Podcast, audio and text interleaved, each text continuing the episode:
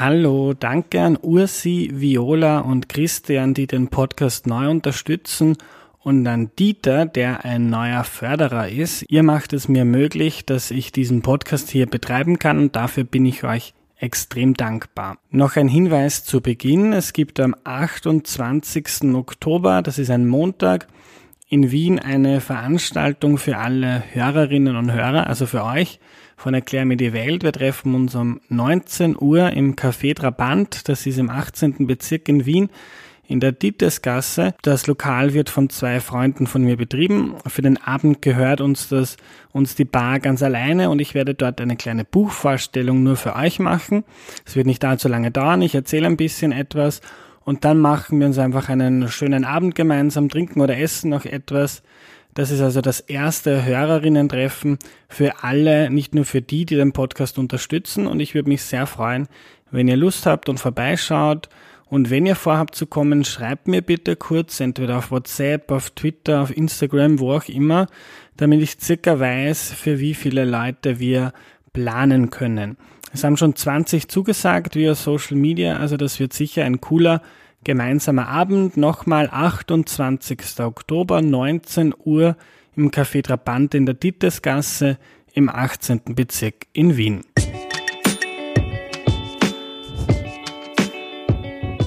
Hallo, ich bin Andreas und das ist Erklär mir die Welt, der Podcast, mit dem du die Welt jede Woche ein bisschen besser verstehen sollst.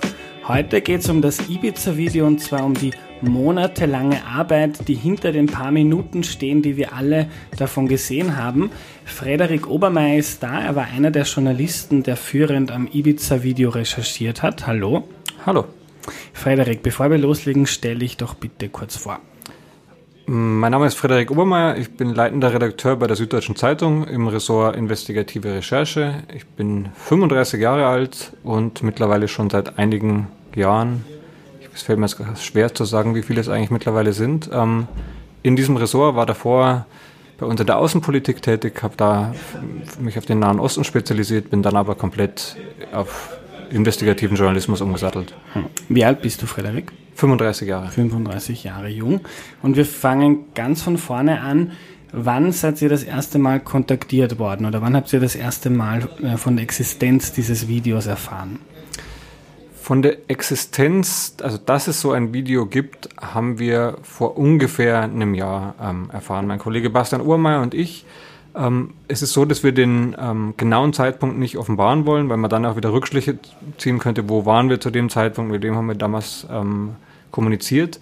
Und das war dann ein ganz langer Prozess. Ähm, das war am Anfang ein davon hören, ähm, dann ein, ein bisschen sehen, eine Art Best-of sehen, dann das ganze Video sehen ähm, und dann war aber eine ganz lange Lücke. Und die Lücke war sehen und in den Händen haben. Und für uns war das in Händen haben aber das Entscheidende. Ähm, weil was wir gesehen haben auf dem mehrstündigen Video, ähm, das war klar, das ist eine Geschichte. Das ist eine Geschichte, die, wenn sie wahr ist, die Öffentlichkeit erfahren muss. Aber wir wussten noch nicht, ob sie wahr ist. Mhm. Ich meine, wir leben ja in einer Zeit, dieses Stichwort Deepfake, wo man mit einigermaßen Rechnerleistung und dem richtigen Programm Obama irgendwie sagen lassen kann, dass Trump mit Vollidiot ist. Ähm, und er hat es zumindest öffentlich nicht gesagt. Und deswegen war für uns dann der Punkt, wir müssen es in Händen halten, um es dann überprüfen zu können, ob das Video echt ist, ob die Personen nach wirklich Strache und Godino sind ähm, und dann auch, ob die Inhalte zumindest plausibel sind. Mhm. Gehen wir nochmal drei Schritte zurück. Wie wird man da kontaktiert? Ruft wer an? Lauert einer einem auf der Straße auf? Kriegt man ein Papier zugesteckt? Wie geht das? Also ich antworte jetzt mal ein bisschen genereller, um ähm, so ein bisschen von dem Fall wegzukommen, weil wir da den ganz den Anfang nicht im Detail beschreiben wollen. Mhm. Ähm, aber der, es war im Endeffekt so, jemand hat uns gesagt, da wird, also jemand, den wir kennen und dem wir trauen, da wird sich jemand bei euch melden und auch wenn sich das vielleicht ein bisschen verrückt anhört, hört erstmal zu. Und dann gab es einige Treffen an, spätabendliche Treffen auch in Hotels. Ähm, es gab dann auch ein Teil des Materials wurde dann in einem verlassenen Hotel wiederum übergeben, wo wir irgendwo hingelotst worden sind. Dann an der Tankstelle immer gesagt hat, so folgt es dem Wagen, überholt und dann treffen wir uns da. Also das war schon sehr, sehr thrillerhaft und auch ein bisschen verrückt. Das ist nicht der normale Fall. Weil der normale Fall ist, es ruft jemand an, er schreibt dir eine E-Mail oder schreibt mir jemand auf einen Messenger oder steht auf einmal unten bei unserer Redaktion beim Pförtner und sagt, ich würde gerne einen der Obermeier sprechen. Aber ihr habt euch gedacht, weil ihr vorgewarnt wurde, da kommt was, das ist ziemlich sicher. Naja, deswegen haben wir zumindest mal hingehört und man muss aber auch sagen, wir versuchen bei allen Leuten, die auf uns zukommen, erstmal hinzuhören, ähm, zu lesen, auch wenn sich total irre anhört, ähm, weil man weiß nie, ob es eine Geschichte äh, am Ende ist. Ähm, deswegen geht, dafür verwenden wir auch viel unserer Arbeitszeit auf E-Mails antworten, Leute treffen, ähm, auch wenn jemand bei uns persönlich vorbeikommt, uns mit denen hinzusetzen ähm, und durchzusprechen, was sie uns zu sagen haben. Mhm. Weil ich glaube, nur so kommt man an die wichtigen Geschichten und nur weil jemand paranoid klingt, ähm, heißt es nicht, dass die Geschichte verrückt ist. Vielleicht gibt es einen Grund für diese Paranoia. Zum Beispiel, wenn man im Land wie Österreich so ein Video in Händen hält und dann weiß, oh, die FPÖ ist aber in der Regierung. Uh, die FPÖ, der FPÖ untersteht der Verfassungsschutz. Da kann man schon mal paranoid werden. Mhm. Erklär mal kurz ähm, den Quellenschutz. Das ist ja vielleicht vielen Menschen nicht ähm, verständlich. Es in Österreich war ein großes Thema, als das Video herausgekommen ist. Das ist ähm, es ist nicht legal, einfach heimlich wen zu filmen und das dann ähm, rumzureichen. Warum verraten Journalisten oder warum verratet ihr nicht, wer das war? Der Quellenschutz ist ein ganz, ganz wichtiger Pfeiler von Pressefreiheit. Ähm, wenn uns jemand Material zusteckt oder Informationen zusteckt und sagt, ich will, dass ich nicht als Quelle genannt werde, dann akzeptieren wir das und werden die Quelle auch schützen und werden sie auch nicht verraten. Das ist ein verfassungsrechtlich verbrieftes Recht, das ist auch, haben auch mehrere, auch europäische Gerichte schon bestätigt. Ich als Journalist kann nicht gezwungen werden, die Quelle zu verraten. Mich kann auch die Polizei zum Beispiel vorladen, das ist vor kurzem mal passiert in einem ganz anderen Fall, wo ich vorgeladen wurde und wo jemand versucht hat, eine Quelle von mir rauszufinden. Da habe ich auf die Vorladung geantwortet, Leute, ihr könnt mich gern vorladen, ich komme auch gern, aber ich sage euch jetzt schon, ich bin Berufsgeheimnisträger, ich werde über meine Quellen keine Aussage machen. Mhm. Und dann kam kurze Zeit, ein Zettel später, ähm, sie brauchen doch nicht kommen. Mhm. Ähm, und ich verstehe natürlich auch, dass es ein großes Interesse immer gibt. So, hey, wer hat das Ibiza-Video ähm, den beiden Obermeyers gegeben? Wer hat die Panama Papers den beiden Obermeyers gegeben? Wer ist dieser komische John Doe? Wer hat den Obermeyers die Paradise Papers gegeben? Aber der Grund, warum wir diese Geschichten und auch diese Informationen immer wieder jetzt kriegen, in einer gewissen Regelmäßigkeit, ist einfach, dass wir unsere Quellen nicht verraten. Und da kann man noch so viel nachbohren und da kann das Interesse noch so groß sein. Wir werden nicht verraten, wer unsere Quelle ist. Mhm. Ähm, ein bisschen etwas, ähm, wenn wir beim Ibiza-Video bleiben, ein bisschen etwas beschreibt in eurem sehr lesenswerten Buch ja dann doch vom ersten Treffen, wie das so war, wie das abläuft, ähm, wo sitzt man da. Ähm, habt ihr ja gleich das Video gesehen, kannst du darüber, so über das erste Treffen mit der oder den Kontaktpersonen also ich kann ein bisschen was vage erzählen. Ähm, es gab ein erstes Treffen, ähm, wo dann auch ziemlich schnell klar war, es geht, also da war dann klar, es geht um Österreich, es war auch dann klar, es geht um eine Strache. Ähm, aber ich glaube, so das ominöseste Treffen war dann eigentlich das, wo wir das, also wir haben dann so ein ähm, Best-of erstmal gesehen und dann kam es zu einem Treffen, wo wir das gesamte Video gesehen haben. Und das war aber echt eine total seltsame Situation. Da saßen wir vor einem Laptop und der Bildschirm war weiß. Und wir haben aber was gehört. Wir haben Strache reden gehört. Wir haben Godinus reden gehört. Und ich dachte mir so, was, was, was soll das jetzt? Und dann wurden uns so ganz komische Brillen gereicht, wo so eine komische Folie draufgeklebt war. Und die mussten wir über unsere Brillen dann wieder drum drüber setzen und dann konnten wir das Video sehen. Das war natürlich so eine Vorkehrung der anderen Seite, damit wir nicht das Video klauen. Im Endeffekt ist das abfilmen und damit sagen, hey, scheiß drauf, ähm, wir gehen jetzt raus, ähm, wir machen damit, was wir wollen. Das hätten wir nicht gemacht, aber man hat ja gemerkt, die andere Seite ist sehr, sehr vorsichtig, was sowas angeht. Hm. Und wie geht es dann weiter? Also ihr habt am Anfang erfahren, okay, da gibt es ein Video, ein bisschen was gesehen, irgendwann das ganze Video gesehen.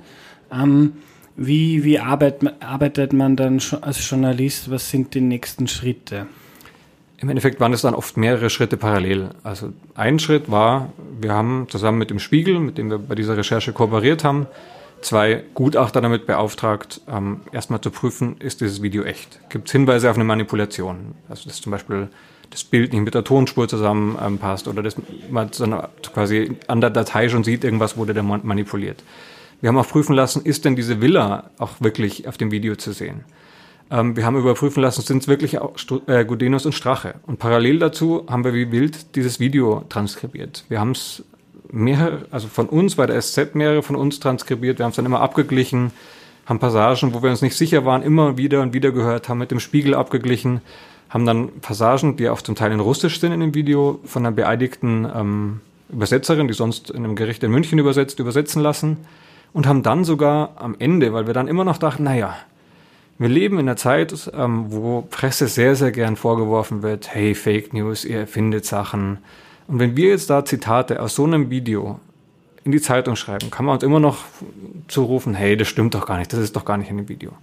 Deswegen sind wir sogar so weit gegangen, dass wir dann einen Anwalt beauftragt haben, der war leider nicht so ganz billig, aber den haben wir hingesetzt und haben alle Zitate, die wir in unserer Berichterstattung verwendet haben, oder verwenden wollten zu dem Zeitpunkt, vorgelegt in Schriftform und haben ihm das Video gezeigt und haben gesagt, okay, hören Sie genau das, was wir hier verschriftlicht haben.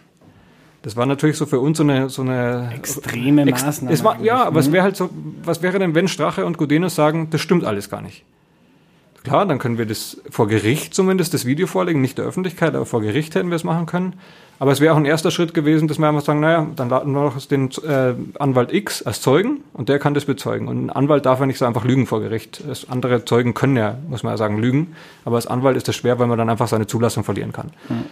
Ähm, das war einer dieser Punkte, weil wir uns natürlich schon immer damit gerechnet haben, dass uns extremer Gegenwind entgegenkommen wird. Dass Strache und Gudenus wirklich mit allem gegen diese Berichterstattung vorgehen, was nur geht, weil es auch klar war, was da gesagt wurde, kann für die beiden das Ende der politischen Karriere bedeuten. Mhm. Ähm, Strache sagt er bis heute, legt's mal das ganze Video vor, die ganzen sieben Stunden, alles aus dem Kontext, aus einer langen Nacht gerissen. Warum veröffentlicht ihr, wenn der Strache das will, warum veröffentlicht ihr nicht das ganze Video? Ach, ich, ganz ehrlich, ich glaube, Herr Strache weiß selber, dass medienrechtlich das nicht so einfach geht. Ähm, wir können nicht einfach dieses ganze gesamte Video ähm, veröffentlichen. Da gibt es viele Gründe. Einer davon ist Quellenschutz, der andere ist, dass nicht alle Personen, die auf dem Video sind, dem einwilligen. Zum Beispiel Herr Gudenus, der gerade gerichtlich in Österreich versucht, genau das zu verhindern, nämlich dass das Video öffentlich wird. Dann reden Herr Gudenus und Herr Strache über Dritte, über die sagen sie nichts Gutes, da verbreiten sie Gerüchte. Warum sollten wir das jetzt einfach äh, zeigen? Ähm, und dann ist auch noch der Punkt, das ist ein heimlich aufgenommenes Video. Ähm, das sind die Hürden, dass man das veröffentlicht, sind sehr, sehr hoch. Deswegen ist ja auch so, wenn man zum Beispiel im Fernsehen manchmal so verdeckte Filmaufnahmen von Journalisten sieht, sind da meistens, sieht man entweder das Bild oder man hört den Ton. Oder der Ton ist sogar so overvoiced, dass man dann so eine piepsige Stimme drüber hört und eine Stimme nachgesprochen wurde. Das war für uns aber keine Option, weil Strache auf einem Bild zu sehen und dann spricht irgendjemand aus der SZ ähm, nach geolter ist die scharf. Weil das muss man dann, da darf man dann nicht, man darf eigentlich nicht mal dann Dialekt nachmachen, sondern man müsste es dann in Hochdeutsch machen, ohne Intonierung. Da könnte man dann zurecht sagen, hey Leute, ihr habt irgendein Strache-Video genommen und jetzt äh, redet ihr da irgendwas drüber. Das geht einfach so ja. nicht. So für uns war schon auch klar, man braucht eine gewisse Belegfunktion, aber nach Rücksprache mit mehreren Anwälten war klar, es, wir können nur ganz, ganz wenige Passagen veröffentlichen, wo das äh, öffentliche Interesse einfach überragend ist. Und wenn du mir das erlaubst, auch Herr Strache sagt immer, na ja, ich habe doch immer gesagt, alles rechtskonform und legal. Ja, in den Teilen, die wir veröffentlicht haben, ist auch diese Passage drin. Und es ist eben nicht so, dass Herr Strache immer es nach jedem Satz gesagt hätte. Er hat es ein paar Mal gesagt, er hat es wiederholt gesagt, klar. Aber es war Herr Strache selber, der immer wieder auf das Thema zurückgekommen ist. Herr Strache hat von sich aus gesagt, hey, die Strabag, der Haselsteiner, der kriegt keinen Staatsauftrag mehr. Das geht alles an die Russin. Ähm, da hat ihn niemand gepiekst. Das war er selbst, der diesen Vorschlag gemacht hat. Hm. Weißt du, warum das Ganze so lange gedauert hat? Das Video wurde 2017 aufgenommen. Im Sommer 2018, wenn ich das richtig in Erinnerung habe, wurdet ihr kontaktiert. Erst im Mai 2019 habt ihr dann das ganze Video erhalten. Warum war das so ein ewig langer Prozess? Da gibt es ein paar ähm, Aussagen, die wir aber ehrlich gesagt nicht ähm, überprüfen können. Ähm, deswegen will ich jetzt hier auch gar nicht ähm, weiter verbreiten. Ich muss auch ganz offen sagen, für mich spielt es keine große Rolle, wann sowas rauskommt. Ich finde es wichtig, dass es rauskommt.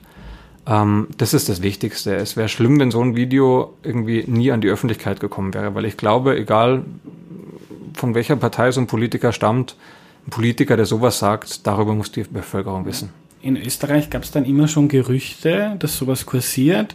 Ähm, es hat dann auch ähm, ähm, Jan Böhmermann ein bisschen angefeuert, ganz kurz vor der Veröffentlichung, Veröffentlichung und schon einige Wochen davor bei der Romy-Verleihung, wo er angedeutet hat, was man erst im Nachhinein verstanden hat, ähm, er kann nicht kommen, er kann nicht nach Wien kommen, weil er ist gerade in Ibiza und versucht mit FPÖ-Spitzenpolitikern, glaube ich, die Kronenzeitung zu verhökern.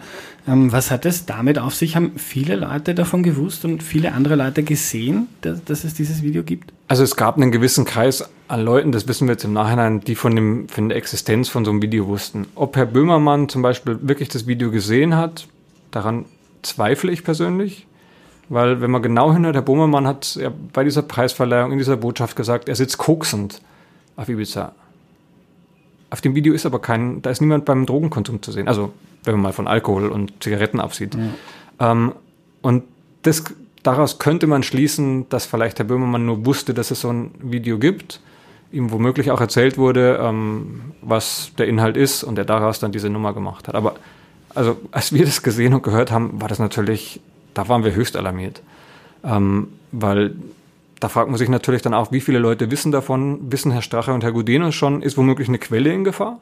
Das muss man auch sagen. So, ich bin mir sicher, dass Gudenus und Strache, als sie das gesehen und gehört haben, bei denen alle Alarmglocken aufgeläutet haben. Weil mhm. da mussten sie auch mal nachdenken, oh, da war doch irgendwas auf Ibiza, da ist doch irgendwas im Schwange. Äh, wisst ihr, warum ihr, gerade ihr, äh, die SZ das Video bekommen hat? Zum Beispiel Florian Klenk, der Falter-Chefredakteur, hat auch erzählt, ähm, es ist mal jemand auf ihn zugekommen, es ist dann aber nie was draus geworden, hat das Video dann nie bekommen. Warum gerade ihr? Also wir wissen einige Sachen, die so, oder einige Theorien. Ich glaube schon, dass auch im Nachhinein, dass es schon Sinn macht, ähm, sowas über vielleicht ausländische Medien zu veröffentlichen, weil man einfach merkt, und das habe ich auch durch die Recherche gemerkt, in Österreich ist die Medienlandschaft sehr, sehr klein und das ist wie ein Dorf. Sobald man sowas irgendwie einem Journalisten gibt, muss man damit rechnen, dass es sehr, sehr viele Journalisten wissen. Und wenn es Journalisten wissen, das muss man auch sagen, wir Journalisten stellen uns ein Glas Wein hin oder ein bisschen zu viel Bier und dann wird viel erzählt über die eigene Arbeit. Es wird ein bisschen angegeben. Und das ist natürlich für so eine Quelle schon eine Gefahr, zumal man eben ja damals wusste, die FPÖ kontrolliert den Verfassungsschutz. Die FPÖ kontrolliert im Endeffekt auch die, die Polizei. Da hätte man sehr, sehr großen Apparat, um auf die Jagd nach einer Quelle zu gehen. Und wenn ich eine Quelle wäre, ähm, das würde ich auch nicht riskieren wollen. Da ist vielleicht dann manchmal der, der Weg übers Ausland der sicherere. Mhm. Und ich, ich glaube vielleicht, ein bisschen mag vielleicht auch reingespielt haben. Ich meine, wir haben die Panama Papers gemacht, wir haben die Paradise Papers gemacht und bei all diesen Projekten, auch bei anderen kleineren Projekten, ist nie eine Quelle aufgeflogen von uns. Ähm, also das für uns ist Quellenschutz ist auch nicht so ein blöder Wort, blödes Wort. Quellenschutz, das hört sich immer so, so pathetisch an, aber es ist einfach was Wichtiges. Ähm, und ich glaube, dass einige Journalisten es manchmal nicht so genau nehmen damit, aber das sind dann auch dann die Journalisten, die vielleicht auch manchmal dann so eine Geschichte nicht mehr kriegen. Mhm. Gehen wir jetzt in die Zeit, ihr habt das ganze Video bei euch, ihr könnt das anschauen, transkribieren, ähm, ihr holt Kollegen dazu und ihr schreibt in eurem Buch von einem Kammerl das mhm. ihr so schon in der Vergangenheit benutzt habt, weil, ah, weil das äh, sicher ist. Kannst du uns was über dieses Kammerl erzählen und wie so eine Arbeit dann läuft am Ende in den letzten ein, zwei Wochen? Die Geschichte des Kammerls geht eigentlich bis zu den Panama Papers zurück. Damals haben wir gemerkt, okay, wir brauchen einen eigenen Raum, ähm, wo wir nur an diesem Projekt arbeiten können. Vielleicht kennt nicht jeder die Panama okay, ja, Papers. Okay. Ein Satz ja. dazu. Ähm, die Panama Papers waren ein Leak aus einer, mehreren Steueroasen, was, was dann, wo mir zugespielt worden ist und aus dem wir dann eine internationale Recherche gemacht haben, die 2016 ähm, veröffentlicht worden ist. Und damals haben wir bei der Recherche gemerkt, wir brauchen so einen Raum, wo wir an dem Projekt arbeiten können, der speziell gesichert ist, wo nicht jeder rein kann, wo zum Beispiel auch keine Putzkräfte rein können, ähm, wo die ganzen Wände beschreibbar sind, wo man quasi jeden Recherchestrang an die Wand schreiben kann und nicht Angst haben muss, oh, das muss ich jetzt wieder wegwischen, vielleicht geht jemand vorbei und sieht's dann. Und so einen Raum haben wir seit diesem Projekt, ähm, den haben wir jetzt nicht die ganze Zeit nur für, für so Spezialprojekte, aber den kann man jederzeit wieder auf dieses Level bringen. Da ist es dann so, da mit ein paar Handgriffen ist dann der wieder speziell geschützt, da kommt dann keine Putztruppe mehr rein. Da sind auch speziell, wir haben mittlerweile speziell gesicherte Computer und das ist für so ein Projekt dann einfach da kannst du dann alle Leute, die daran äh, arbeiten, zusammenziehen. Alle sitzen quasi um ein paar Tische rum und da kann man schneller reden, ähm, kann sich was zurufen. Hey, hast du das gehört in dem Video? Hast du das schon überprüft? Stellst du die Anfrage? Wie gehen wir weiter? Und es kriegt außerhalb einfach keiner mit. Hm. Ähm, ihr schreibt in eurem Buch darüber, dass äh, als das Ganze schon fortgeschritten war und vermutlich schon einige Leute davon gewusst hab, haben, dass da äh, bald was kommt, dass ihr ein bisschen befürchtet habt, im Umfeld von Strache passiert vielleicht etwas. Vielleicht wird der Quelle, ähm, ich glaube, ihr schreibt so Drogen in, die, in, den, in den Kofferraum gelegt oder ähm, kannst du darüber was erzählen? Beim das war natürlich, haben wir so kurz vor der Veröffentlichung eine sehr, sehr große Angst auch gehabt und auch eine große Verantwortung gespürt für so eine Quelle. Und sobald man dann ja auch quasi so Anfragen rausschickt und sobald man Ministerien anfragt, sobald man bei der Strabag nachfragt, hey, habt ihr irgendwie seitdem die FPÖ an der Regierung war, irgendwie einen, einen Auftragseinbruch äh, mitgekriegt? Sobald man bei der Krone nachfragt, wie denn da gerade so der Stand der Dinge ist, dann das schlägt er dann immer weitere Kreise und das heißt einfach, dass das Risiko für so eine Quelle immer größer und immer größer wird. Und da kann man so jemanden, wenn man den identifizieren könnte oder sie, ähm, kann man natürlich sich dann alles ausmalen, wenn man einen Polizei- und Verfassungsschutzapparat unter sich hat. Mhm. Was mir ganz neu war beim Lesen eures Buchs, was ich sehr, was auch sehr ominös und sehr nach einem Thriller klingt, ist, ähm, es wurde das E-Mail-Konto von einem Kollegen von euch gehackt es ist dann, ich habe dann auch den Verdacht gehabt, dass eine, eine Handykamera extern aktiviert wurde. Was hat es damit auf sich? Das waren eigentlich zwei getrennte ähm, Ereignisse. Das eine war, dass auf einmal unser Kollege, mit dem wir an diesem Projekt gearbeitet haben, der den Text ja auch mitredigiert hat, uns eine Mail geschrieben hat, die vermeintlich von ihm war, wo auch quasi drunter so in dieser Historie der E-Mail noch Kommunikation hing, die wir wirklich mit ihm geführt haben wo dann aber auf einmal nichts mehr zusammengepasst hat. Ich glaube sogar, dass er uns gesiezt hat, obwohl wir uns ganz klar duzen, weil wir einfach auch gute Freunde sind. Und dann hat sich herausgestellt, dass sein äh, E-Mail-Konto im Endeffekt gehackt wurde und uns dann jemand quasi die erbeuteten E-Mails genutzt hat, uns zu simulieren, dass er das ist, der uns da schreibt. Und diese Adresse, die da involviert war, hatte dann so ein AT, ähm, AT-Endung. Und wenn man gerade zu Österreich recherchiert, denkt man sich halt dann so, fuck, was zur Hölle ist das? Und dann gab es noch dieses Ereignis, wo sich in unserem Kammhall auf einmal von einem Kollegen so quasi das Handy nachgefragt hat, darf ich die Kamera einschalten? Ähm, da denkt man sich auch, ui, okay. Da war dann auch so das erste, okay, raus mit dem Handy, das Handy betritt nicht mehr diesen Raum und lassen wir es untersuchen. Ähm, aber ob das jetzt wirklich was mit der Recherche zu tun hat, ich persönlich glaube, das werden wir nicht rausfinden. Wir hatten mhm. auch bei früheren Projekten ähm, wirklich richtig, regelrechte Cyberangriffe und Angriffswellen auf unsere Infrastruktur. Und da haben wir bis heute nicht rausgefunden, wo das herkommt. Weil meistens, wenn man dann Spezialisten hinzuzieht, die können das dann zu irgendwelchen Servern im asiatischen, pazifischen Raum verfolgen und irgendwann verliert sich dann die Spur. Ähm, das ist ja das große Problem von Cyberangriffen. Es ist wirklich gerichtsfest herauszufinden, wer dahinter steckt, ist meistens nicht möglich. Ja. Dann, äh, die Recherche ist fertig, ihr habt mit euren Anwälten geredet, ihr glaubt, das ist sattelfest, ihr geht's raus. Wie geht das? Was passiert dann in den letzten Stunden und wie war das dann, als das Ganze nach monatelanger Arbeit irgendwie in die Öffentlichkeit ging? Die letzten Stunden vor so einer Veröffentlichung, die kann man eigentlich nur mit einem Wort beschreiben, die sind Chaos. Chaos ja, und Stress. Ähm, da geht's dann so viel, da sind noch letzte Änderungen, die die Juristen wollen. Ähm, man macht den zweiten, den dritten Fact-Check und dann sagt man nochmal, hey, vielleicht ist man der Formulierung zu weit nach vorne, das muss man ein bisschen defensiver machen, man ändert das, dann ist aber womöglich in der Print-Ausgabe schon irgendwas und im Online-System und dann muss man das dort auch wieder ändern. Ähm, das ist dann schon, da ist das Adrenalin-Level hoch, da passieren dann auch mal Flüchtigkeitsfehler, die man sofort wieder einfangen muss. Und dann wenn man auf den Knopf drückt und alle sagen so, hey, die Druckmaschinen laufen, wir sind online, dann ist erstmal so diese Erschöpfung, so weil du dann erstmal merkst, boah, bin ich K.O. Was zur Hölle waren das für anstrengende Tage und Nächte? Und wo man auch so merkt, diesen Druck, den man hat. Ich finde schon, im Nachhinein kann man immer so total locker und auch verdammt abgeklärt über so eine Recherche reden. Aber so eine Recherche ist Stress und auch eine verdammt hohe Verantwortung. Bei so einer Recherche darf einem kein Fehler unterlaufen. Und es ist natürlich klar, dass so eine so ein Sachverhalt ähm, das Leben von den Leuten, über die wir da schreiben, nachhaltig verändern kann. Und ich finde, da kann man zu Recht von uns verlangen, macht keinen Fehler. Ähm, das geht nicht. Und den Druck verspüre ich schon auch. So, ich finde, dass Herr Strache und Herr Gudenas, für die habe ich keinerlei Sympathien, weder politisch noch persönlich. Ähm, trotzdem habe ich eine Verantwortung auch denen gegenüber. Also, die sind das Objekt quasi unserer Berichterstattung und auch da muss alles passen. Mhm. Und in dem Fall war es wirklich so, wir waren raus am Freitag und zum Beispiel ich persönlich musste erstmal raus aus, unserem, aus unserer Redaktion.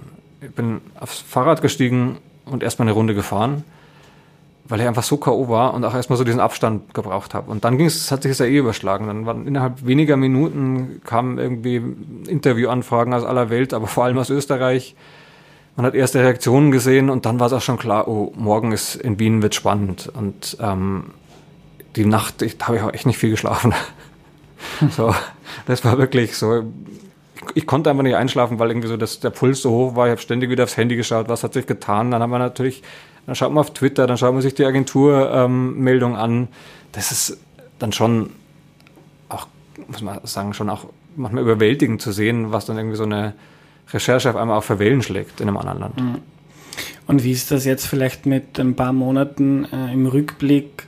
Ähm, Vizekanzler gestürzt, die ganze Regierung gestürzt, Österreich äh, eine völlig neue politische Debatte losgerollt und Neuwahlen ausgelöst. Ähm, wie, wie, ist das als Journalist? Denkt man dann cool oder ist, ein, oder ist man dann zurückhaltend und sagt, damit habe ich nichts mehr zu tun und das berührt mich jetzt nicht? Also zunächst mal, ich finde nicht, dass wir sie gestürzt haben und dass wir Neuwahlen ausgelöst haben. Ich finde, das waren Herrn Strache und Herr Gudenus, die die Regierung gestürzt haben mit ihrem Verhalten auf Ibiza. Und sie sind deswegen diejenigen, die mit ihrem Verhalten die Neuwahlen ausgelöst haben. Ähm, trotzdem muss ich aber sagen, klar, ich schaue mir das an und ich schaue mir das mit sehr, sehr großem Interesse an. Aber für mich war mein Job getan, als wir veröffentlicht haben.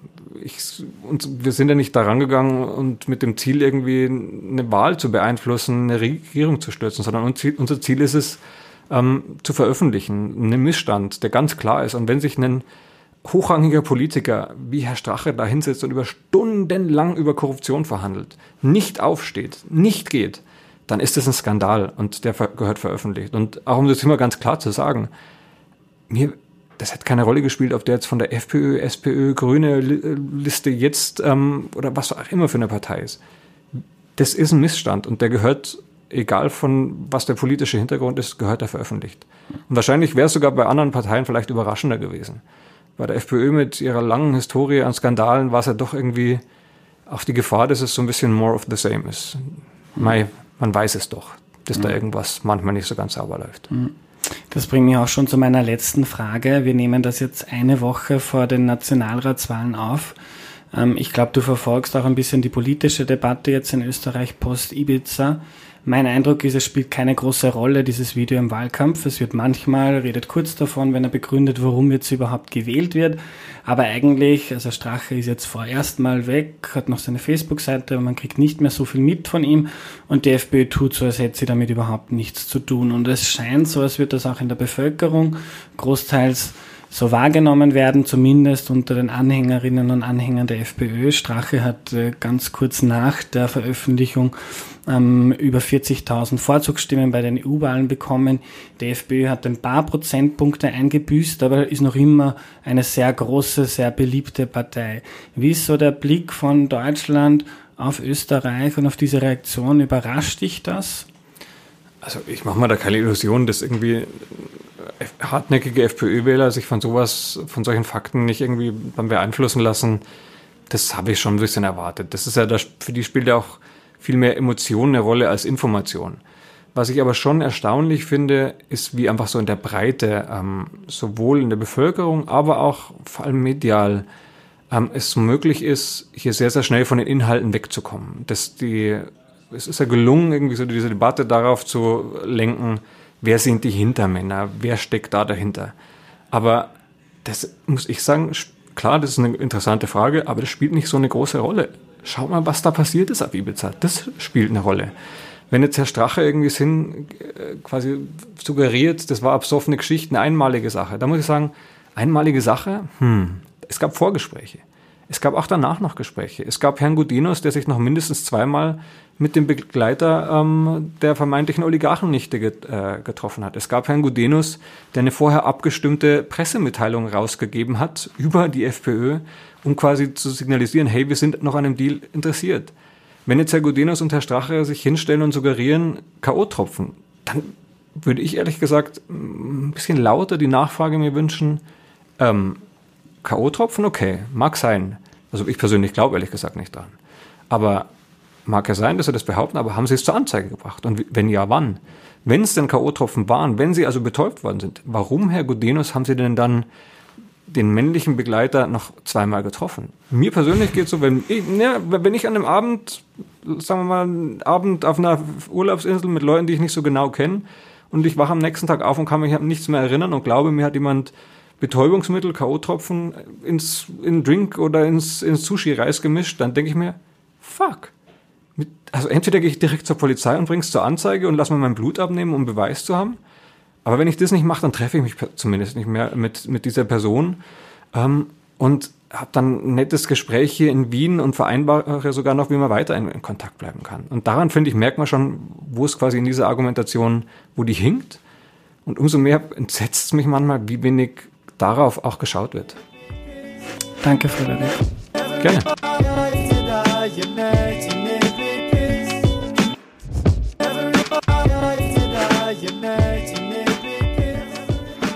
So, das war die heutige Folge. Sorry, dass es am Anfang ein wenig laut war im Hintergrund. Wir haben das Interview kurz vor 22 Uhr am Abend in der Garderobe vom Rabenhof in Wien gemacht. Im Raum neben uns, wenige Meter entfernt, sind viele Leute gestanden und haben Bier und Spritzer getrunken.